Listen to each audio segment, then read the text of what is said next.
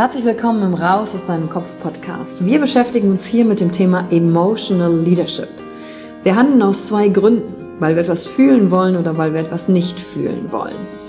Und deswegen gucken wir uns im Leadership drei Säulen an, weil Emotionen sind häufig für viele Menschen noch so ein sehr ungreifbares Thema. Die erste Säule ist die Wissenschaft.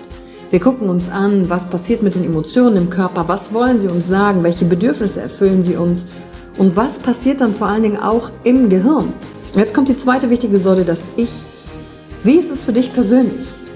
Leadership ist persönlich. Es gibt nicht das, es gibt dich und wie du die Dinge siehst und fühlst und was zu dir passt.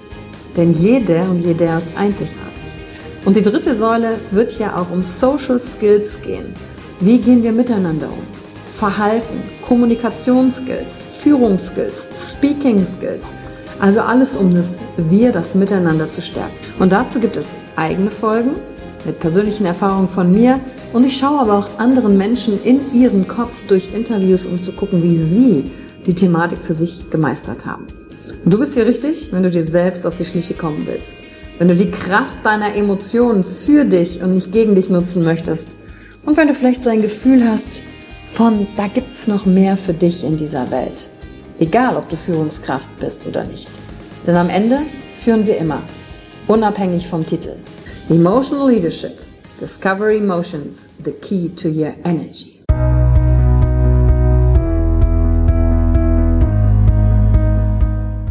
Hallo und herzlich willkommen bei einer neuen Folge von deinem Podcast Raus aus deinem Kopf. Hier holst du dir dein Wissen und deine Inspirationen rund um das Thema emotionale Intelligenz und Kompetenz. Danke fürs Einschalten. Viel Spaß mit der heutigen Folge.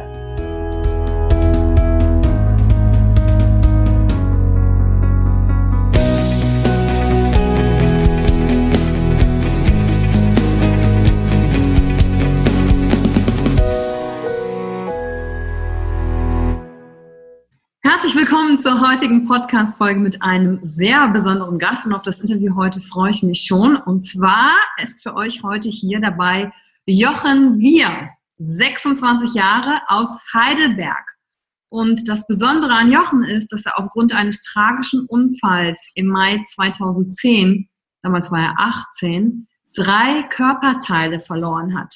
Diejenigen von euch, die jetzt in den Podcast reingucken, sehen das vielleicht nicht auf den ersten Blick, weil er gerade sitzt. Aber wir werden darüber dann noch reden, was genau er verloren hat. Und damals, mit 18, stand er kurz vor dem Abschluss seiner Lehre als Konditor, die er dann, jetzt höret, höret, sogar noch beendete. Heute steht er wieder mitten im Leben als Triathlet und hat auch eine Vollzeitstelle im Gesundheitswesen.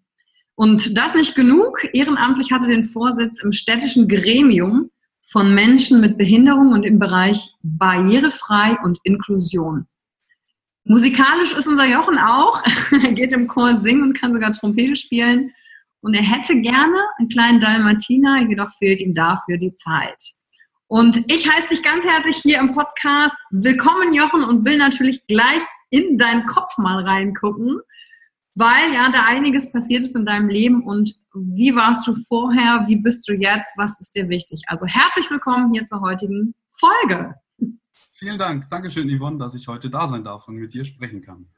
Sehr gut. Weißt du, das Motto des Podcasts ist ja, in den Kopf reinzugucken von den Leuten. Das habe ich dir in unserem Vorgespräch schon gesagt, weil wir uns oft nur vor die Stirn gucken können und ganz oft über andere denken, boah, bei denen sehen Dinge leicht aus oder schwer oder wir bauen uns ein Gedankenkonstrukt über jemanden auf. Also sobald wir ja Menschen sehen, erzählt uns unser Gehirn eine Geschichte über sie. Aber und bei all den Dingen, die sich draußen ja auch so viel verändern, ist ja die Konstante, die uns im Leben bleibt, man selbst. Und bei dir kann ich sagen, hat sich ja richtig viel von einer Nacht auf die andere verändert. Und ähm, ich habe jetzt ein bisschen erzählt, wer Jochen heute ist. Triathlet, Vollzeit beschäftigt, ehrenamtlich tätig, lustiger Typ. Wir haben uns unterhalten. Du lachst total viel. Wir haben unser Thema angefangen eigentlich mit, wie kauft man eigentlich Schuhe, wenn man keine Füße hat? Da können wir ja gleich nochmal drauf eingehen. Und fangen wir doch mal vorne an. Also, wer war Jochen denn, bevor das passiert ist? Was warst du für ein Typ, der gerade 18 geworden ist? Was war dir wichtig? Wer warst du, wenn jemand dich gefragt hat, wer du bist? Vor meinem Unfall, also vor meinem 19. Lebensjahr, im Krankenhaus wurde ich dann 18, mhm. äh, 19 und vor meinem Unfall war ich eigentlich relativ entspannt, unternehmungslustig, habe auch wenig geschlafen und hatte auch große Ziele. Nur waren die Ziele nicht genau definiert. Also ähm, ich hatte eigentlich ein sehr schönes und gutes Leben und ich habe es immer noch oder wieder. Ja, aber ich habe so die alltäglichen Dinge gemacht. Ab und an Sport gemacht, gearbeitet, mich mit Freunden getroffen. Und wahrscheinlich wäre mein Leben nicht so spannend geworden, wenn ich nicht diesen Schicksalsschlag erlitten hätte. Ja, das ist Wahnsinn. Ähm, willst du mal direkt von dem Schicksalsschlag erzählen, um die Zuhörer ein bisschen abzuholen, was dir denn genau passiert ist? Im, im Jahre 2010, im Mai, hatte ich einen starken, äh, einen schweren Unfall mit Starkstrom. Und zwar wurden mir nachts, das konnte man dann auch noch in meinem Blut nachweisen, K.O.-Tropfen ins Glas gemischt. Anschließend bin ich auf einer S-Bahn-Dach gelandet in diesem Rausch und zwischen Oberleitung und S-Bahn. Wie das passiert ist, konnte man bis heute noch nicht nachweisen, auch den Täter nicht ermitteln, aber im Krankenhaus etwas rekonstruieren, zumindest was mir passiert ist und ähm, ja, konnte mich dann auch noch retten. Es sah sehr, sehr schlimm aus, also man wollte die Beine unterhalb des Knies oder sogar bis zum Knie amputieren. Den Arm, den rechten durfte ich noch behalten. Mhm. Der sah aber auch nicht sehr gut aus und ich war das erste halbe Jahr ein kompletter Pflegefall. Mhm. Also sag mal genau, du hast verloren linker Arm und du warst Linkshänder zu der Zeit, ne? Ja. Genau. Also er zeigt ihn gerade den nicht vorhandenen linken Arm. Obwohl ich, ich stehe zu meiner linken Seite, aber ähm, und ich habe sie schätzen gelernt. Mhm. Und ich bin wirklich zufrieden mit dem, was ich noch haben konnte als ich dann im Krankenhaus festgestellt habe, worauf es dann wirklich ankommt. Also mhm. einige haben tatsächlich geäußert, ja, ich hätte mich schon längst umgebracht, wenn ich in dieser Situation wäre. Ich könnte mir ein Leben nicht so vorstellen. Aber wenn der Körper sich so stark verändert hat, dass man erstmal äh, so, so große Schmerzen hat, sich umstellen muss, sich auf die Umwelt verlassen muss, dann, dann lernt man auf einmal ganz andere Dinge im Leben zu schätzen zum Beispiel erstmal die kleinen Dinge im Alltag, wie zum Beispiel morgens aufstehen und zu wissen, es geht mir gut. Wenn mhm. es richtig, richtig schlecht geht, weiß man, wie, wie gut sich das anfühlt, wenn man morgens einfach aufstehen kann und das tun, was man tun möchte. Ja, und als ich nach dem halben Jahr, man musste mich in der Zeit anfangs sogar füttern und den restlichen Pflegebedarf kann man sich vermutlich vorstellen. Mhm. Ähm, als ich da draußen war aus dieser Situation, ähm, begann ein neues Leben für mich. Ein neuer Lebensabschnitt, den ich wirklich Stück für Stück weiterentwickeln konnte. Du, das ist komplett faszinierend, weil ich habe dir ja vorhin schon gesagt, dass ich auch in meinem direkten Umfeld niemanden habe, dem so etwas passiert ist, geschweige denn jemanden, der eine Behinderung in irgendeiner Form hat. Und bevor wir in das Leben reingehen, was danach passiert ist, würde ich gerne mal in deinen Kopf reingehen, was eigentlich noch während dieser Zeit im Krankenhaus, also von dem Aufwachen mit dir passiert ist. Weil jetzt, du wirkst auf mich, als wärst du jetzt mit allem fein, hast dein, dein Leben klingt super spannend, du machst Dinge, die du willst, lässt dich da gar nicht einschränken. Und wie, weißt du aber, wenn du aufwachst, was ist da in deinem Kopf passiert? Also woher hast du das genommen? Warst du schon immer so ein positiver Mensch, der gesagt hat, komm, egal was mir im Leben passiert, ich nehme das? Oder gab es irgendeinen Punkt, wo du plötzlich gesagt hast, so, also dieses Selbstbemitleiden, das macht ja jetzt hier gar keinen Sinn. Ich muss jetzt irgendwas machen. Und, und hattest du auch den Gedanken überhaupt, dich mal umzubringen oder kam das gar nicht für dich in Frage? Also was ist da in deinem Kopf passiert? Da, da sind ganz, ganz viele spannende Dinge in meinem Kopf passiert. Also ähm, vor dem Unfall hatte ich tatsächlich nicht immer ein rosiges Leben. Also als Kind ähm, hatte ich jetzt nicht die Voraussetzungen, die man in unserer heutigen Gesellschaft als ideal bezeichnen würde. Warum? Ähm, ich glaube, das war einmal finanziell bedingt und auch ähm, die Familienverhältnisse waren etwas kompliziert. Also ich hatte eigentlich alles, was ich brauchte. Ein Dach über dem Kopf, Mutter und Vater, genug zu essen und zu überleben. Mhm. aber nicht das, was man in Deutschland gewohnt war. Und das war auch eine große Herausforderung. Also einmal, wenn die finanziellen Gegebenheiten nicht da sind, mhm. wenn die emotionalen Gegebenheiten nicht vorhanden sind, also die, die Zuneigung, Aufmerksamkeit, Wertschätzung von außen, Und mit elf verlor ich dann auch noch meinen Vater. Okay. Das waren alles so, so Situationen, wo ich gedacht habe, okay, das wird jetzt immer komplizierter. Und mit 14 machte ich dann eine sehr, sehr schwierige Phase durch. Ich wusste auch nicht, woher diese Depressionen kamen. Mhm. Sie waren einfach da und ich wollte einfach nicht mehr weitermachen. In dem Moment habe ich dann viel, viel drüber nachgedacht, warum existiere ich überhaupt? Weil oft nehmen wir uns so gar nicht wahr. Wir leben in den Tag hinein und fragen uns nie, warum existiere ich? Mhm. Und ja, vermutlich machen das schon einige. Aber wenn man dann sagt, okay, ich habe nur dieses eine Leben und jede Sekunde, die gerade vergeht, ist eigentlich die Sekunde in unserem Leben, die uns keiner wiedergeben kann. Und mhm. deswegen Zeit was unglaublich Wichtiges und die sollten wir auch in unserem Leben nutzen. Und äh, diese Beantwort, also diese Frage hast du dir dann schon mit 14 gestellt und die Antwort genauso gefunden oder kam das erst dann später? Die habe ich tatsächlich schon in jungen Jahren ge äh, gesehen, also diese, diese Antwort, dass wir eigentlich nur noch, dass wir ein sehr begrenztes Leben haben und wenn wir also wir verbringen viel Zeit mit Dingen, die einfach nicht angenehm sind oder die wir nicht genießen können. Und, und da habe ich dann irgendwann mal gesagt, okay, wenn wir, wenn wir lernen, die unangenehmen Situationen im Leben wertzuschätzen, dann sind wir schon ein großes, äh, ja, einen großen Schritt weiter. Ja, krass. Und das mit, und das mit 14 schon, ne? Weil du hättest auch einfach sagen können, das macht ja alles keinen Sinn. Ist ja ein super Start ins Leben, den ich hier mitkriege. Also kann es bitte noch schwieriger sein. Äh, dann dich darauf zu besinnen. Und hast du eine konkrete Antwort auf die Frage damals gehabt, warum bin ich hier? Ähm, eigentlich nicht. Also es war manchmal echt merkwürdig. Also ich, ich, ich bin dann wirklich in mich gegangen, habe mit jungen Jahren angefangen zu meditieren, weil es mir einfach so schlecht ging, mhm. dass ich mich einige Male in einen dunklen Raum eingesperrt habe und einfach die Leere spüren wollte. Mhm. In, in, den Momenten ist, glaube ich, wirklich was in meinem Kopf passiert, was mich auf, auf vieles vorbereitet hat, was mich heute erwartet. Und, und heute schätze ich die schwierigen Situationen. Also ich sehe immer ähm, die Möglichkeiten, die hinter einem Verlust oder einer Herausforderung stecken. Sei es jetzt durch einen Triathlon oder durch einen schweren Schicksalsschlag oder Schmerzen, die man erleidet in dem Moment. Das heißt, du hattest dieses Mindset schon vorher dich aktiv dafür entschieden, bevor das mit dem Unfall passiert ist. Ja, also vor dem Unfall, das klingt merkwürdig, ähm, habe ich mir auch versprochen, egal wie schrecklich mein Leben sein möchte, äh, sein kann mhm. oder möge, ich will weitermachen. Weil aufhören, nichts tun, kann man machen, wenn man eine Pause braucht. Aber ähm, einfach nur zu stagnieren wäre keine Option. Also dafür ist das Leben viel zu schade. Und ich habe das Glück, dass ich eine halbwegs stabile Psyche habe. Also ich kann, ich kann sehr reflektiert mit, mit dem, ja, mit dem Geschehenen umgehen. Und daher ähm, funktioniert mein Kopf so, dass das alles, also ja, dass mein Leben so läuft, wie ich, wie ich es mir wünsche. Ja, dass du nicht aufgibst, sondern weitermachst in dem genau. Sinne. Und äh, hast du noch, wenn jetzt der ein oder andere zuhört und sie fragt, oh, was hast du denn meditiert?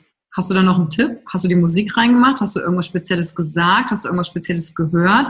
Vielleicht gibt es den einen oder anderen, der das gerne nachmachen möchte.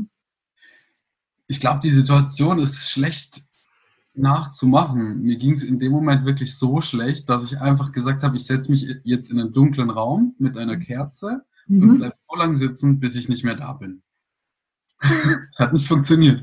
Aber ähm, in dem Moment bin ich wirklich, also habe ich so eine Ruhe empfunden, wo ich dann echt gemerkt habe, okay, ähm, das Leben kann noch viel schöner sein, als man denkt. Also wenn man sich wirklich dessen bewusst wird und, und ja. Das heißt, du hast in dem dunklen Raum gesessen und die Kerze angeschaut und die Gedanken sind gekommen und gegangen oder was hast du gemacht? Weißt du, viele fragen immer, ja, wie macht man denn das mit dem Meditieren? Kannst du das irgendwie noch beschreiben? Also was ist da passiert in deinem Kopf? es war, glaube ich, kein Geziel, also ich habe nicht geplant zu meditieren. Mhm. Es war einfach ähm, ein Bedürfnis. Also ich wollte einfach meine, ich wollte die Ruhe suchen oder äh, eigentlich wollte ich gehen. Aber ich, ich, kannte, ich kannte keine radikalere Variante oder auch keine, die für mich jetzt in Frage kam und wollte einfach ähm, ja, die Ruhe genießen oder die, die, die, die Stille haben. Mhm. Und ja, das war's. ja, es ist schwierig darüber zu reden, weil ich jetzt gar nicht auf so eine Situation vorbereitet war. Äh, du, ich ja auch nicht. Das ist ja das Schöne hier in äh, so einem Podcast. Ähm, für mich ja auch zu erfahren, aha, okay, du hast vorher in deinem Leben schon etwas gemacht. Weil Auslöser der Frage war ja die Situation, was eigentlich passiert, nachdem du nach dem Unfall aufgewacht bist. Und ich finde es sehr mhm. schön, dass es nicht nur darum geht, was mit dem Unfall passiert ist, sondern einfach, wie du vorher schon dazu gekommen bist und dich ja, naja, vorbereitet hast auf das, was kommt, ist halt schwer zu sagen, weil du ja nie weißt, was im Leben eigentlich auf dich zukommt. Ja. Aber du, du ein Grundmindset damit hingebracht hast, ne? Und mhm. gesagt hast, okay, jetzt ist mir das passiert. Und können wir dann jetzt in den, in den Moment mal reinspringen, dass in dieses, okay, was dann ist dir wirklich dieses Widerfahren, wofür noch nicht mal du in dem Sinne die Verantwortung trägst, sondern jemand anders hat dir mutwillig was zugefügt und dann keine Ahnung, was passiert ist, Umstände, die komplett nicht in deiner Kontrolle lagen, logischerweise. Und dann da zu liegen und, zu, und auf Hilfe von anderen angewiesen zu sein, ja komplett, vom übers Essen bis auf die Toilette gehen, nicht bewegen können, keine Ahnung, an sich runter zu gucken, wie das ist, zu sehen, dass du keinen Arm mehr hast, was an den Beinen fehlt. Was ist da in deinem Kopf passiert in, in dieser Phase, wo du aufgewacht bist und das wahrgenommen hast, dich wahrgenommen hast? Also der, Moment war wirklich sehr, sehr, sehr erschreckend oder äh, ungewohnt. Ich, ich würde auch lügen, wenn ich gesagt hätte, ich bin aufgewacht und habe gesagt, ich packe das Leben jetzt wieder an. Ja. Alles, alles, der, alles, im Leben braucht Zeit. Mhm. Und ich habe mir erstmal, ja, ich habe mich erstmal zusammenreißen müssen. Also ich wollte, ich wollte jetzt nicht so rüberkommen, wie ich im ersten Moment erschien. Ich wollte auch keine Last sein und ähm, musste mit einigem erstmal kämpfen. Einmal mit meiner gesundheitlichen Situation, mit der psychischen Situation, mhm. aber auch mit ganz vielen Menschen, die, ähm, ich weiß jetzt nicht, ob sie irgendwelche bösen Absichten hatten, aber einfach auch äh, die Situation nicht verstanden haben und, und mir auch gern nicht das Beste gewünscht hätten nach so einer Situation. Also viele gesagt haben, wer, wem sowas passiert, dem geschieht es nicht anders, also völlig unbegründet. Oder auch, wenn man abends weggeht, säuft oder auf sein Glas nicht aufpasst, selber schuld. Ähm, und ich habe irgendwann mal damit konstruktiv umgehen müssen. Also ich habe versucht zu verstehen, warum sind Menschen so und ähm, was möchten sie mit so einem Handeln bewirken aber auch die Person, die mir das angetan haben könnte. Also mhm. hat leider bis heute noch nicht ermitteln können, wer es war, hat auch vermutet, logischerweise, dass ich mir selbst was zugetan, äh, angetan hätte. Ähm, also bis heute ist noch vieles unklar. Und ich hätte zwei Möglichkeiten gehabt, entweder mir selbst Vorwürfe zu machen und zu sagen, ich bin selber schuld, mein Leben läuft scheiße und ich gebe mir jetzt die Kugel, so wie es viele anderen äh, für sich entscheiden würden, oder ähm, ich, ich schließe mit der Situation insofern ab, dass ich sage, ich nutze das jetzt, um ein anderes Leben zu führen. Also ich passe mein Leben so an, dass ich trotzdem zufrieden bin mit mir selbst und nicht nach außen hin ein Leben führe, das nach, für andere gut aussieht. Mhm. Ja. Und ich habe der Person, die ich wahrscheinlich nie wieder sehen werde oder auch, ja, wahrscheinlich auch nie wieder begegnen kann, vergeben. Also ich habe dann mit der Situation Frieden geschlossen. Wie lange hat dieser Prozess des Friedensschließens gedauert und wie hast du das gemacht? Das hat relativ lang gedauert, also drei bis vier Jahre. Ja. Nach zwei Jahren äh, nach dem Unfall war ich körperlich und psychisch schon relativ fit, aber noch nicht so, äh, so reflektiert, dass ich sagen kann, okay, ich, ich verstehe die Situation ich kann auch mit meinem Umfeld so umgehen, wie, wie, wie es mir passt. Zum Beispiel ohne, dass ich jetzt jemandem schade. Ich, ich muss nicht jeden gleich blöd anmachen, der mich länger als fünf Sekunden anschaut, sondern offen umgehen mit den Menschen. Weil ich kann nicht erwarten, dass mich jemand akzeptiert, wenn ich jemandem selbst nicht offen und äh, tolerant entgegenkomme. Mhm. Und, und ja, hast du dann aktiv was gemacht oder gemerkt, oh, jetzt, jetzt kann ich vergeben? Ähm, eigentlich nicht. Also ich habe oft über Hass und Rache nachgedacht. Mhm. Und letztendlich zerfrisst das einen ja nur selbst. Also fast jeder Mensch ist rachsüchtig. Sei es jetzt beim Sport, wenn man sieht, okay, man kriegt eine drauf, dann hat man das Bedürfnis zurückzuhauen. Ähm, und, und genau dieser Punkt, ich glaube, das ist zum Teil auch menschlich oder auch in der Natur so, dass wenn einer jemandem schadet, hat man das Bedürfnis, ihm es gleich zu tun.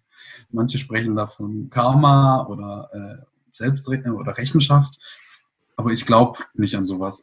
Also wenn, wenn es Karma gäbe, dann bräuchten wir keine Grundgesetze, die unser, unser System regeln. Und ähm, ich versuche niemandem zu schaden, aber wenn Menschen mit mir, ja, jetzt wird es vielleicht ein bisschen philosophisch, wenn Menschen nicht so mit mir umgehen, wie, wie ich es gerne hätte, dann kann ich das nicht ändern, sondern versuchen, mich so anzupassen, dass, hm. dass das Leben so kommt, wie ich es, ich es gerne hätte. Ja, aber für dich hast du ja weiterhin die Verantwortung. Ne? Das kannst du verändern. Genau. Und ich finde das auch sehr gut, dass du es gesagt hast, weil gerade äh, bei meinem Thema und bei meinen Seminaren geht es um das Thema Gedanken, dass es keine guten und keine schlechten Gedanken gibt, sondern einfach nur Gedanken. Mhm. Gut oder schlecht ist es erstmal eine Bewertung und eine Bewertung ist ja auch wieder nur ein Gedanke. Genau. Und das Gleiche auch mit den Emotionen, dass wir, wenn wir geboren werden, kriegen wir alles mit, von der Liebe bis zum Hass, ist die komplette Bandbreite dabei und es wäre unmenschlich zu sagen, nee, ich, ich pick mir nur die, die raus, äh, die gesellschaftlich akzeptiert sind. Und äh, jemanden zu hassen oder Rache oder sonst was zu haben, das ziemt sich komplett albern, weil das halt ein Impuls ähm, dafür kommen wir halt aus der Höhle, sage ich mal. Ja. Da kann man auch so zivilisiert sein, die Impulse sind einfach da, aber was wir dann hinterher aus diesen Impulsen machen, ist der Punkt. Und da bist du ja ein super Beispiel dafür, was, was du getan hast und dass es auch okay ist, dass es Zeit brauchen kann. Ist doch logisch, dass es nicht nach einer Woche ist, hey, super, ich habe dir verziehen, alles ist cool, mhm. weil so ist einfach das Leben nicht. Ne? Ja. Aber weißt du, eine Sache würde ich gerne noch mal eingehen, ähm, auf dieses, du hast gerade am Anfang gesagt, dass es da noch Menschen gab, die, die quasi gesagt, wie die damit umgegangen sind, ne? die gesagt haben, naja, du bist es ja selber schuld, was gehst du noch weg und trinkst und passt nicht auf dein Glas auf was auf meiner Seite im ersten Moment ein Unverständnis natürlich auslöst, aber wenn man dann näher hinguckt, was ist denn deine Antwort? Warum glaubst du denn, dass die das gesagt haben oder wie bist du damit dann für dich umgegangen? Ich, also ich, ich nehme solche Äußerungen zu, zu, verstehen, wenn ich sie ignorieren würde oder die Ärmel hochkrempeln würde und sagen, es wäre nie was passiert oder das geht, geht mir am Arsch vorbei, entschuldige die Ausdrucksweise, das wäre nicht hilfreich. Mhm. Also so, so Verdrängung, was ich gelernt habe im Leben, ist, wenn wir Dinge verdrängen, die holen uns früher oder später immer wieder ein. Mhm. Ähm, also man sollte über jede Situation nachdenken und sie so verarbeiten, wie sie am Ende dann zu was Positivem wird. Aber ähm, jetzt habe ich den Ursprung der, der Frage vergessen. Also ähm, Warum glaubst du, sagen die so etwas wie mit du hast Schuld und sind nicht gut mit dir darin umgegangen oder wollten dir da eher wieder Böses anstatt Gutes? Mhm. Ich, ich gehe davon aus, also ich, ähm, ich denke, dass jeder Mensch nur einen Maßstab hat oder eine Welt und das ist die eigene. Also die eigene Wahrnehmung und ähm, jemand, der mir zum Beispiel was Schlechtes wünscht, der hat vermutlich auch sein Päckchen das er tragen muss. Definitiv. Ja. Das kann ich, das kann ich niemandem vorwerfen. Was ich vielleicht nicht okay finde, ist, dass sie ihre eigene Unruhe oder Unausgeglichenheit gerne an andere weitergeben. Da wünsche ich mir zum Beispiel mehr Ausgeglichenheit generell, aber das kann man in so einer turbulenten und prekären Welt wie diese nicht erwarten. Ähm, aber ich, ich kann da jedem den Tipp geben, meditieren hilft. Machst du das heute immer noch?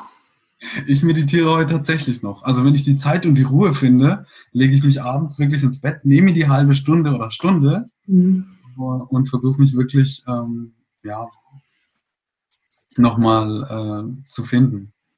Also weil oft, oft nehmen wir uns im Alltag selbst nicht wahr. Also wir, wir wissen, was wir tun und machen, aber wir, wir merken nicht, wie, wie aufgewühlt wir manchmal sind.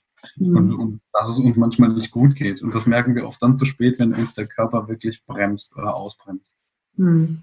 Ja, wieder hinhören zu lernen, ne? auf, die, auf die eigenen Fähigkeiten, auf den eigenen Körper. Wahnsinn. Mhm. Und dann, was ist dann passiert? Also du hast dann warst im Krankenhaus, hast diese, bist diese Sachen durchgegangen und dann ging eine Reha los, nehme ich mal an. Ne? Und, ja. und wie ist dann aus dem, aus dem Jungen, der nur noch einen Arm hat und das, was übrig geblieben ist von den Beinen, ein Triathlet geworden? Bis vor eineinhalb Jahren wäre es gar nicht denkbar gewesen, dass ich überhaupt so eine sportliche Leistung abrufen kann. Nach dem Unfall war ich tatsächlich die ersten fünf Jahre ein Wrack, würde ich sagen. Mhm. Also körperlich und psychisch. Ich habe zugenommen, ich war auch recht unruhig. Nach außen hin wirkte ich manchmal ausgeglichen. Aber ähm, ja, ich hatte oft auch Schmerzen, musste erstmal die Situation akzeptieren und verarbeiten. Und ich war auch nicht so leistungsfähig, wie ich heute bin. Mhm. Ähm, ich wollte irgendwie immer viel erreichen und, und das am besten so schnell wie möglich und habe den Aspekt der Zeit und, und der, der, des Engagements nie berücksichtigt, dass man, egal was man erreichen möchte, auch was dafür tun mhm. sollte. Mhm. Ja. Ähm, nach dem Unfall ging ich in die Reha und wollte auch nicht akzeptieren, dass mein Körper Zeit braucht, um zu heilen und war oft viel zu voreilig. Also ich bin auch nach dem halben Jahr aus dem Krankenhaus sofort in die Prothesen reingestiegen und losgelaufen. Und bin auch nicht gerade wenig gelaufen. Ich wollte wirklich meine Grenzen ausprobieren. Und bin dann, ich glaube sogar nach der dritten Woche, als ich aus der Reha rauskam, äh, fünf Kilometer gelaufen, zu Fuß. Und das war einfach zu viel. Also ich habe mich wirklich so überlastet, dass unten die Beine offen waren. Und, und ich hätte, heute hätte ich es anders gemacht. Weil diese Narben, die ich jetzt von, von der Anfangsphase habe, die, ähm, die bleiben blöderweise. Also die sind nicht mehr so belastungsfähig. Und einiges hätte ich wahrscheinlich äh, rücksichtsvoller, ich, ich wäre rücksichtsvoller mit mir umgegangen nach dem Unfall. Aber es war trotzdem ein Lerneffekt. Ja, und ich meine, äh, du hast ja noch ein paar Jährchen vor dir und es werden sicherlich noch Situationen in deinem Leben kommen, wo deine Geduld äh, auf die Probe gestellt wird. Mhm. Dann können, ob das jetzt körperlich ist oder sonst wie, aber dann werden sich deine Narben daran erinnern, ah, nicht so voreilig sein. Ja. Von dem her hat es doch was Positives. Also ah, ja, aber wieso dann Triathlon? Also ich meine, wie bist denn du darauf gekommen? Also für mich ist es jetzt nicht unbedingt, oh ja super, ich habe meine Gliedmaßen verloren, oh, jetzt werde ich hier äh, so ein Profiathlet. Das, das sind ja die wenigsten, selbst wenn sie noch alle ihre Extremitäten haben. Also wie ist denn das dazu gekommen? Gab es einen Auslöser, jemand, der dich inspiriert hat? Ist das aus dir selber rausgekommen oder wo kam das her? Die Frage habe ich mich tatsächlich noch nie gestellt, also wo das herkam. Ich glaube, ich habe immer einen Bewegungsdrang gehabt. Mhm. Also nicht nur körperlich, sondern auch einfach, dass ich generell nicht im Stillstand fahre, sondern aktiv werde. Vor dem Unfall habe ich nicht so viel Sport gemacht wie heute. Also heute trainiere ich fünf bis sieben Mal die Woche und habe eigentlich erstmal angefangen mit Laufen. Also mit den Laufprothesen, die habe ich da hinten stehen. Ja, also jetzt müsst ihr umschalten auf dem YouTube-Kanal, wenn ihr im Podcast seid, damit ihr die Prothesen sehen könnt. Genau, also ich ähm, habe Laufprothesen, mit denen bin ich 2007 war das, genau, Anfang 2007, 17, Entschuldigung, 2017 ähm, laufen gegangen. Ich habe dann erstmal angefangen, langsam zu trainieren. Da musste ich auch auf meinen Körper hören, weil ich konnte noch nicht mal 100 Meter am Stück laufen oder joggen. Mhm. Und habe dann wirklich nach und nach immer mehr gemacht, auf meine Ernährung geachtet, meinen Körper gehört und bin dann nach einem Jahr einen Marathon gelaufen. Also habe da Stück für Stück immer ein bisschen mehr gemacht und habe dann irgendwann mal festgestellt, dass Sport nicht immer eine Quälerei ist, sondern auch was Schönes. Wirklich, äh, doch, tatsächlich. Okay, das muss mir mal genauer erklären. Also wie, wie ich bereits erwähnte, also wenn wir, wenn ich gelernt habe, die Dinge, die manchmal auch wehtun, äh, so zu akzeptieren oder zu genießen oder auch den Vorteil darin zu sehen, dann ähm, habe ich am Anfang oder am Ende immer gemerkt, dass es sich gelohnt hat. Also der Körper hat sich danach auch wirklich bedankt dafür. Also für die Arbeit, die man da reingesteckt hat. Also mal, der Stoffwechsel arbeitet anders, der Kopf fängt an zu arbeiten, und das Gefühl, nach einem Halbmarathon oder einem Marathon durch das Ziel zu laufen, das ist einfach unbeschreiblich. Ähm, viele kennen es nur von Bildern oder aus dem Fernsehen, wenn dann wirklich die Leute durchs Ziel laufen und die Arme hochstrecken. Es fühlt sich noch wesentlich besser an, als es aussieht. Also ähm, der Körper schüttet dann ganz viele Botenstoffe aus, um sich wieder zu erholen und, und, und um den Schmerz positiv zu verarbeiten. Mhm. Und das ist einfach was, was ich nicht mehr vermissen möchte. Nachdem ich dann den Marathon gelaufen bin, dachte ich, okay, vielleicht äh, ist Laufen nicht das Einzige, was ich kann, sondern ursprünglich dachte ich mal, ich bin ein guter Radfahrer. Heute, heute weiß ich, dass Radfahren einfach die Disziplin ist, die gar nicht zu mir passt. ich habe zwar ein Rennrad und ähm, ich kann auch recht gut fahren, aber nicht lange, weil da, da stelle ich fest, dass drei fehlende Körperteile wirklich eine hohe Belastung sind. Mhm. Ich schwimme sehr gern und sehr viel. Ähm, zwei bis dreimal die Woche, also das letzte Mal. Ich hätte eigentlich vorgehabt, diesen Monat noch den Bodensee zu überqueren. Das schaffe ich zeitlich aber leider nicht, obwohl ich schon fünf Kilometer. Schwimmend. Wie bitte? Schwimmend. Schwimmend. Also wie schwimmst du dann? Brustschwimmen? Kraulst du? Weil du dafür mit einem, also wie schwimmst du? Also ich, ich schwimme mit dem rechten Arm, mit einer Badekappe, einer Badehose und einer Schwimmbrille. ich meine von der Bewegung. Genau, also machst du die graue Bewegung? Ah, okay, grauen. Ja klar, weil die Beine kannst du müssen. Ja, also ich habe mir eine spezielle Technik angeeignet. Selber oder gibt's auch Leute oder gab es auch Leute, die dir das gezeigt haben, wie du damit umgehst und wie du dich damit bewegst? Leider konnte mir das keiner zeigen, der die gleichen Amputationen hat wie ich. Mhm. Also Beine bringen recht wenig. Das ist wie, als würde man ein Paddel nehmen und statt der Flosse die Rückseite nehmen, also diesen Stab und dadurch das Wasser ziehen. Und da ist einfach null Widerstand. Und so ist auch der Fuß. Der Fuß ist wie eine kleine Flosse, die die, äh, die Wasser, also die Wasserlage vorgibt. Und, und wenn der Fuß fehlt, hat man im Prinzip nur so einen Stab. ja, jetzt wird halt ein Stock durchs Wasser ziehen, ne? Genau. Also ein bisschen bringt's was. Also ich versuche dadurch so ein bisschen die Wasserlage zu halten aber inzwischen klappt das Schwimmen schon recht gut. Leider noch nicht so gut. Ähm, ja, also ich, ich wünschte, ich wäre schneller, weil, also ich, äh, wenn ich mit meinen Triathlon-Kollegen schwimme, dann merke ich dann doch, okay, da fehlt ein bisschen was. Aber ähm, geht. Es, es, funktioniert ganz gut. Beim Laufen sind wir chancengleich. Da bin ich recht gut ausgeglichen oder trainiert. Aber beim Schwimmen, da merke ich dann tatsächlich, dass mir was fehlt. ja, und das letzte Intensivtraining war jetzt letzten Freitag, da bin ich jetzt drei Kilometer geschwommen in eineinhalb Stunden. Und ja, und das Ziel ist dann, den Bodensee zu überqueren unter drei Stunden.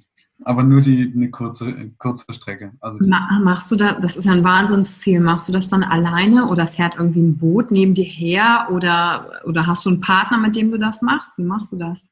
Da werde ich zum Glück von einem Beiboot ähm, begleitet. Ja, weil allein wäre das zu gefährlich. Auf dem Bodensee ist recht viel Schiffverkehr. Mhm. Und auch wenn unterwegs was passieren würde, ich zum Beispiel Krampf kriegen würde oder ähm, ja, irgendeine andere Situation, die mich untergehen lässt, dann ist es immer gut, wenn jemand dabei ist, der aufpasst. Ja. Ja, gut, äh, und auch Hilfe anzunehmen, ne? das wäre nämlich meine nächste Frage gewesen.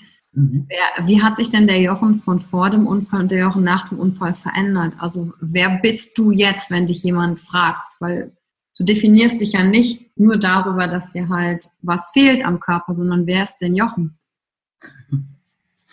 ähm, ich bin ich, würde ich sagen. Also ich möchte mich auch nicht darüber äh, definieren, was mir die, was mir meine Mitmenschen vorgeben oder die mhm. Gesellschaft, sondern teilweise passe ich mich schon so an, dass ich nicht ganz unnormal bin, aber ähm, ich bin zufrieden mit mir selbst. Also ich will jetzt nicht aus, aus der Haustür rausgehen mit dem einzigen Ziel, gesehen zu werden und bewundert zu werden und in meinen vier Wänden sieht es dann komplett anders aus, sondern ähm, ich möchte rausgehen, mich frei fühlen und dazu gehört dann eine kurze Hose oder manchmal auch einfach was Freizügigeres, jetzt gerade bei den Temperaturen. Und so fühle ich mich wohl. Ja, Frei sein, das klingt nach Freiheit. Ja. Wobei auch das Feedback von außen immer ganz wichtig ist.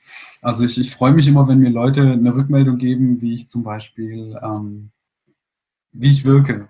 Aber nicht jetzt um, um, ähm, um Gefälligkeiten irgendwie auszugleichen, sondern ähm, um an mir zu arbeiten. Du, das ist auch für Menschen komplett wichtig, die noch alle, die noch alle Arme und Beine haben, mal richtiges Feedback zu kriegen. Wo kann ich noch an mir arbeiten? Wie wirke ich auf dich? Und wenn du dann ähm, solche Aussagen hörst, wie, wie gehst du damit um? Sind das dann Teile, wo du sagst, ach ja, das kann ich mir annehmen? Oder, oh ja, vielen Dank für deine Meinung, aber das nehme ich mir nicht an? Eigentlich nehme ich alles gerne an. Also was ich, was ich gelernt habe, ist dankbar zu sein. sogar, sogar für die unangenehmen Situationen. Also ich hatte letzten, letzte Woche eine sehr, sehr anstrengende Situation, die ich moderieren musste. Und da, die war sehr konfliktbehaftet. Magst du die teilen, ohne jetzt Namen zu nennen, aber einfach die Situation, dass wir ein Bild bekriegen, worum es ging? Es, es, ging um eine politische Situation, da ging es um den Pflegenotstand in Deutschland. Und da waren sowohl Betroffene, Pfleger, Ärzte und ähm, Entscheidungsträger dabei. Mhm. Und dementsprechend war es sehr hitzig. Und, und man muss in der Situation immer noch neutral bleiben und zu gucken, dass, dass sich die Leute untereinander nicht zerfleischen. Und da habe ich dann gemerkt, da ist Wertschätzung und Dankbarkeit was ganz Wichtiges. Egal wie abfällig, aggressiv äh, die Leute werden oder auch wenn sie einen überhaupt nicht mehr respektieren, sondern einfach nur noch ab, äh, ent, ja, wie kann man sagen, abwerten und nicht mehr ernst nehmen. Da dann den Bogen zu schaffen und zu sagen, okay, ich danke dir für deine Meinung. Wir versuchen damit zu arbeiten oder ähm, ja, also es wirklich anzunehmen und wertschätzend damit umzugehen, auch mit den Situationen, die echt, echt unangenehm sind. Mhm. Und so war es, glaube ich, auch der Vorteil mit dem, mit dem Unfall. Auch wenn Leute zu mir gesagt haben, selber schuld, hätte, hätte dieses Mondgesicht doch auf dem S-Bahn-Dach verrecken sollen, habe ich dann auch. Oh, was hast du gehört? Ja, also nur gelesen, aber da dachte ich auch so. Also ähm, interessante Betrachtungsweise.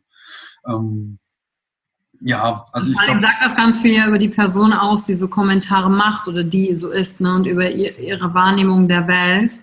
Ja. Und ähm, auf der einen Seite denke ich mir, guck mal, immerhin hat jemand kommentiert und sich damit auseinandergesetzt. Es ist ja. also nicht egal, es hat ja irgendwas in der Person ausgelöst.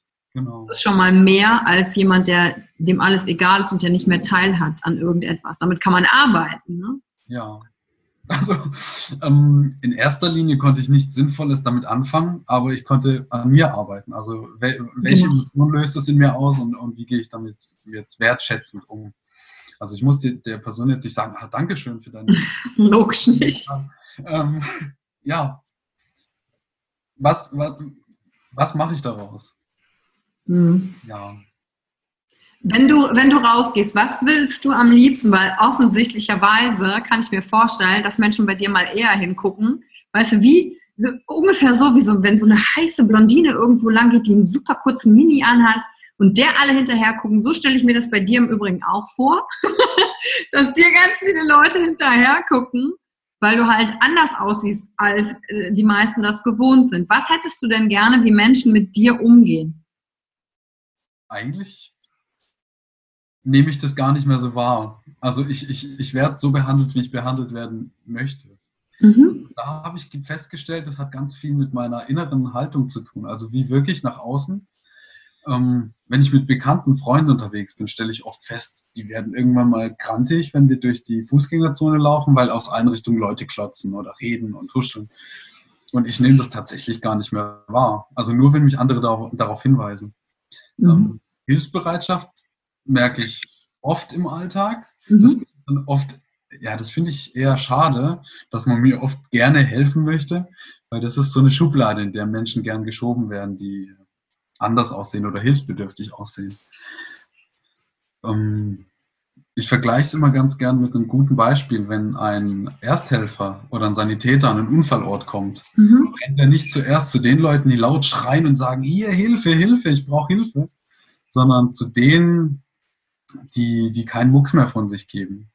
Und das sind dann oft die Leute, die also wirklich still geworden sind, die sich nicht mehr bewegen können und regungslos sind und nicht den Anschein machen, dass sie jetzt unbedingt Hilfe brauchen, sondern die Menschen brauchen Hilfe, die still geworden sind in unserer Gesellschaft. Mhm. Ich habe so einen netten äh, Satz, ist mir dem letzt über die Lippen ge gerutscht.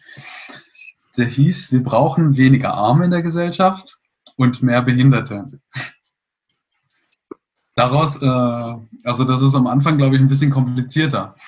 Weil, da muss man auf jeden Fall mal drüber nachdenken über den Satz. Ja, also wenn jemand eine Behinderung hat, ist er nicht unbedingt behindert, so dass er nicht mehr am gesellschaftlichen Leben teilhaben kann, sondern er sieht nur anders aus, er hat eine Einschränkung. Und jemand, der arm ist, also nicht nur, äh, der nicht unbedingt eine Behinderung hat, keine offensichtliche, sondern keine finanziellen Möglichkeiten oder auch keine sozialen Möglichkeiten, der ist komplett vom, von der Gesellschaft ausgeschlossen. Also vom Arbeitsmarkt, vom, von der Freizeit, von den Freizeitangeboten. Und ähm, Menschen mit einer Behinderung haben trotzdem noch die Möglichkeit der Nachteilsausgleich. Also die können finanziell noch genügend Fördermittel bekommen, damit sie ein gutes Leben führen können und nicht in Armut leben müssen. Interessant. Also wir brauchen weniger Arme und mehr Behinderte. Mhm. Und aus meinem Mund klingt das natürlich nochmal äh, anders. Weil noch weniger Arme als ein Arm geht ja gar nicht. Ja, ich habe auch gerade übrigens gedacht, was meinst du jetzt mit Arm genau? Meinst du äh, das, was auf dem Konto ist oder meinst du? Ja, tatsächlich das, was auf dem Konto ist. Ja, also. klar. das habe ich jetzt auch verstanden. Vielen Dank. es, gibt, es gibt auch so einen Spruch, der ist etwas provokant, aber jeder Mensch, der keine Behinderung hat, wurde noch nicht ausreichend untersucht. Zum Beispiel. Ja, bei einigen ist es nur nicht so auffällig, würde ich mal wahrscheinlich sagen, ne? Genau. Und vor allen Dingen, wenn du sagst, wir sehen nur ein bisschen anders aus. Ich habe ja drei Jahre in Shanghai gelebt, ne?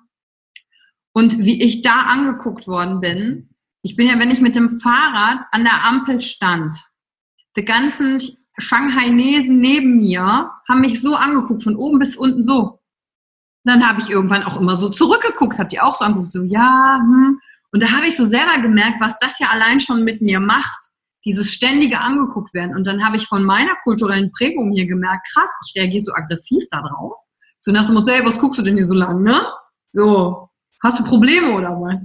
Wenn einer halt länger guckt aber der Blick, wie die mich angeguckt haben, der war ja nicht abwertend, der war neugierig. Der war kind, kindlich neugierig, wie etwas, was sie halt noch nie gesehen haben. Mhm. Und daran mich halt zu, zu erinnern und zu sagen, ja krass, natürlich, ich sehe den ganzen Tag nur schwarze Haare um mich rum, weil Asiaten haben halt schwarze Haare in Shanghai. Das war für mich am Anfang total seltsam, mhm. nur asiatische Gesichter zu sehen, weil ich es nicht gewohnt war, so zu gucken. Und so stelle ich mir das ein bisschen vor, wenn du auf die Straße gehst, äh, ist es auch nicht gewohnt, das zu sehen. Und dann zu erkennen, boah, kindliche Neugier, klar, gucke ich hin. Habe ich ja noch nie gesehen, ist doch ganz normal. Ja. Stimmt. Ja, interessant. Das ist auch so eine kulturelle Geschichte, dass wir in Deutschland sofort aggressiv werden, wenn wir länger als drei Sekunden angeguckt werden. Ja, komisch, ne? Ja. Da, da hatte ich mal einen ähm, älteren Herrn, einen Chinesen in der U-Bahn neben mir sitzen. Und dann habe ich auf dem Handy was getippt und der schaute mir dann hier immer so rechts über die Schulter so auf mein Handy, ne? Und ich hatte das dann hier so in der Hand und dann guckte der so, also so wurde ich hier schon sagst, äh, Entschuldigung, Privatsphäre und so weiter. Und da habe ich so richtig gemerkt in mir selber, wie, ich, wie schon wieder diese Aggression hochgekommen ist, so von wegen, hallo, geht's noch? Und dann habe ich aus so einem Reflex irgendwann mein Handy so genommen und habe ihm das so hingehalten, so nach dem Motto, hier, dann guck doch auch richtig, ne? Und da habe ich mich so selber erwischt und habe gemerkt, krass, weil dann haben mich ganz freundliche Augen angeguckt und dann hat er auf, ähm, ähm, hat er auf Chinesisch gesagt, äh, kan budong, also sehen, aber nicht verstehen. Mhm. Und dann habe ich gedacht, ah ja klar, natürlich guckt er interessiert auf mein Handy, weil er sieht da gerade eine Schrift, die der nicht kennt. Ich gucke ja auch voll fasziniert hin, wenn ein Chinese mit der Hand mal wieder seine Zeichen schreibt, weil ich das auch nicht gewohnt bin. Dann habe ich mich so selber ertappt gefühlt, dass ich gedacht habe, krass, der ist ja nur neugierig und wie reagiere ich jetzt eigentlich hier drauf? Ne? Also sehr viele Learnings, allein in einer anderen Kultur zu sein, anders zu sein. Ne? Ja. Das, äh, was zum Teil halt hier dein Alltag ist und wie du dann mit dir umgehst da drin. Ne? Weil du kannst ja nicht einfach in ein Land gehen, wo nur andere, nur Behinderte sind und wenn mal einer äh, nicht behindert um die Ecke kommt, dann, dann gucken den direkt alle an. Ne? Ja. Von, von, dem her ist es eigentlich eine ganz natürliche Reaktion. Schön, wie dich amüsiert, du lachst auf jeden Fall. Also, ähm, aber manchmal nutze ich die Situation auch aus, um etwas Freude im Alltag zu genießen. Ja. Und, und zwar wie? Es wird oft gefragt und dann bin ich immer nicht ehrlich, wenn äh, die Frage dann lautet, wie haben Sie Ihre Füße verloren? Oder warum fehlt der rechte, äh, der linke Arm? Ähm, bei den Füßen, bei Wettkämpfen habe ich meist immer die gleiche Antwort und die Reaktion ist auch immer sehr interessant. Durch Abnutzung. Zu viel gelaufen. Und dann einige so, ich hab's ja gesagt, Sport ist Mord, da nutzen sich die Füße ab. Genau. Aber Sie sehen, es gibt Alternativen. Also immer schön weiterlaufen. Nee, und ähm, beim Arm auch. Also da muss ich aber oft gucken, mit wem ich zu tun habe. Also viele werden dann eher aggressiv, weil sie sich nicht ernst genommen fühlen. Ähm, und bei Kindern bin ich ehrlich. Bei Kindern, äh, kann man, Kindern kann man nicht verübeln, dass sie jetzt neugierig sind und das nicht verstehen. Oft sind dann die Eltern eher die, die die Kinder wegreißen und ähm, das Gefühl den Kindern geben, sie haben gerade was Schlechtes getan und sie dürfen nicht mit einem Menschen sprechen, der körperlich behindert ist oder mhm. anders aussieht. Und, und so entstehen dann tatsächlich diese Schubladen. Also men, äh, diese Schubladen sind in erster Linie ja nichts Negatives, sondern eher ein Überlebensinstinkt. Mhm. Ähm, so konnten wir früher in der Steinzeit einschätzen, okay, es frisst mich oder es will nur spielen.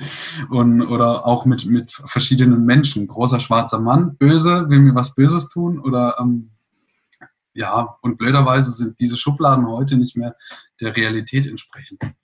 Ich habe dich am Anfang äh, gefragt, bevor wir die Aufnahme gestartet haben, was ist denn so deine Botschaft oder deine Message, wenn du die Plattform jetzt hier nutzen kannst, die du gerne mit rausgeben willst? Auch gerade, weil du ja ehrenamtlich tätig bist im Bereich für Inklusion von Behinderungen. Was ist das, was du gerne sagen möchtest? Offen zu sein.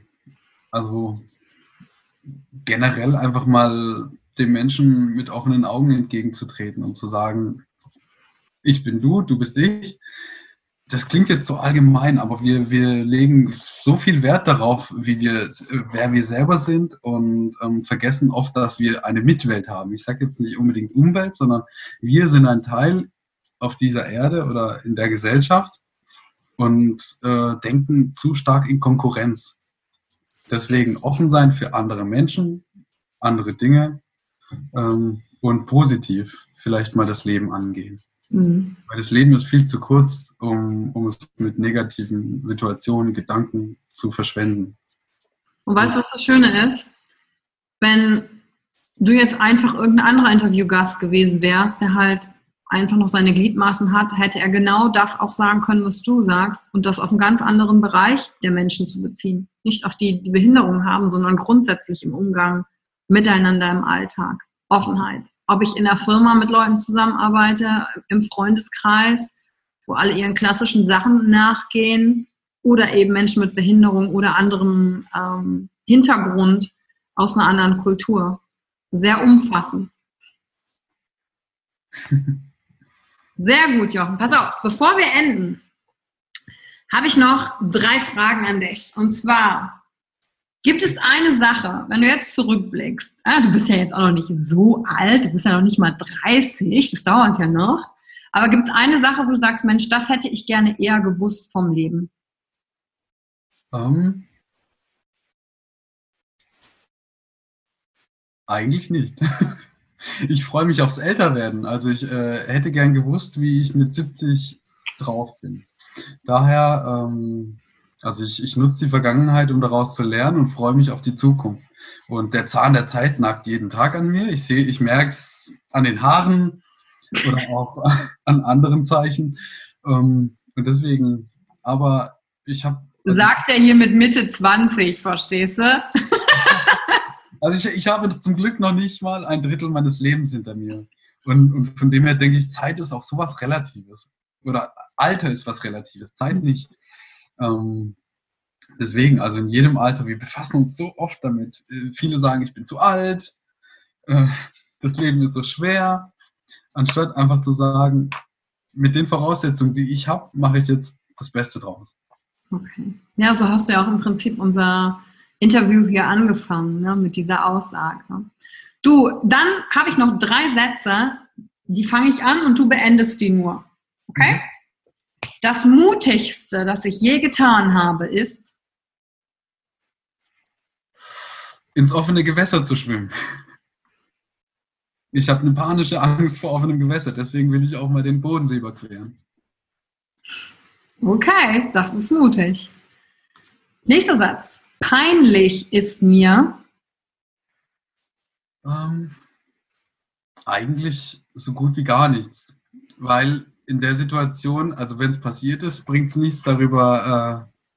Äh, ja, also viele peinliche Situationen haben auch was Interessantes. Das sind die Geschichten, die geben wir dann an die Nachwelt weiter. Und das sind wertvolle Situationen. Und wenn ihr ihn jetzt sehen könntet, da, da grinst er über das ganze Gesicht und es rauschten viele peinliche, lustige Momente in deinem Kopf, glaube ich, gerade vorbei. Sehr gut. Und der letzte Satz. Ich bewundere an anderen. Dass sie so einzigartig sind. Also, dass jeder Mensch wirklich äh, selbst ist und ich versuche keine Konkurrenz mit ihnen aufzubauen, sondern eher Referenzen. Also mir immer gern die schönen Dinge an, an meinen Mitmenschen anzusehen und manch vielleicht auch abzunehmen. Oder nee, nicht abzunehmen, sondern ähm, anzunehmen. Ja. Schön. Danke dir, Jochen, für das Interview heute. Wenn Leute mit dir Kontakt aufnehmen wollen, bist du auf Facebook oder Instagram, bist du irgendwo zu finden?